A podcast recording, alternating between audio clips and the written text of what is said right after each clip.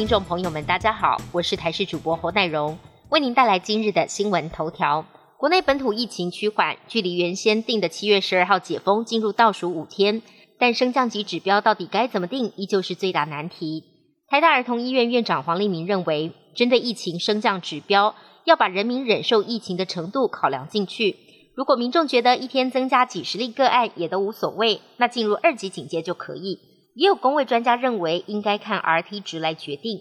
另外，也点出为解封成败要看三大关键，像是否能做好人流管制、强化清零筛检，还有提高疫苗覆盖率。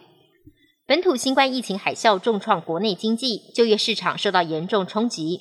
主计总处在昨天公布，五月失业率飙高到百分之四点一一，这不仅来到蔡总统执政以来的高点，创下了七年半新高，就业人数更是雪崩般大减。低工时就业人数暴增，双双写下有调查以来的最差数据。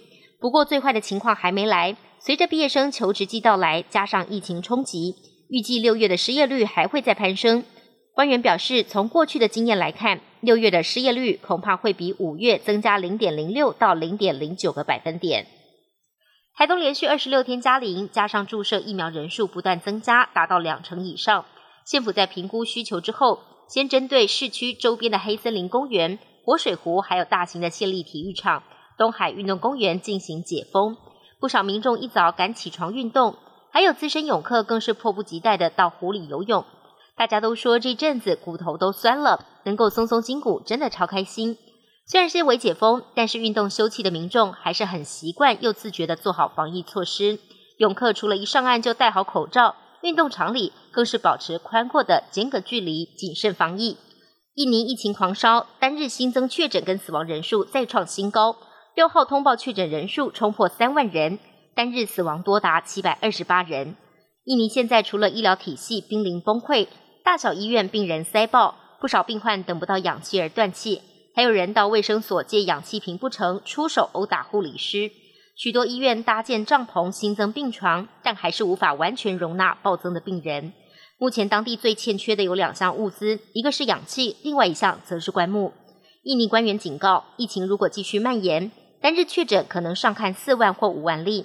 如果面临这样的惨况，印尼将寻求其他国家的协助，也准备从台湾进口医疗氧气设备。有些国家每逢重大庆典，过去会举行三军部队踢正步阅兵。但近代观念改变了，认为长期训练踢正步对部队造成了伤害。民主国家早就不再举行踢正步阅兵。不过，乌克兰军方最近违反时代潮流，坚持让女兵穿高跟鞋踢正步阅兵。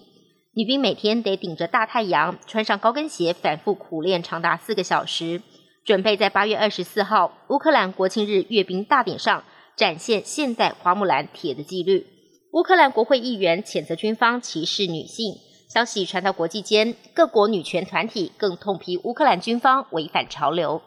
南韩在解禁前夕遭遇了疫情的反扑，最近一个星期连续七天单日新增都突破七百例，这是近年来前所未见的情况。当中年轻族群确诊激增，首尔跟釜山两大城，二十到三十岁的青年病例占了五成。长期的防疫疲劳在家关不住，暑期活动量大增是主要的原因。专家担忧，毫不设防的年轻人会让这波疫情蔓延全韩，而 Delta 变种也让南韩如临大敌，病例数连续三周翻倍成长，如今还冲破了首都圈。全罗南道有一名公务员确诊，最近验出了 Delta 病毒，追源头发现他只是因为到餐厅跟确诊者待了十三分钟就染疫，过程中两人没交谈，还距离五公尺远，怀疑病毒是借着冷气传播。本期新闻由台视新闻制作，感谢您的收听。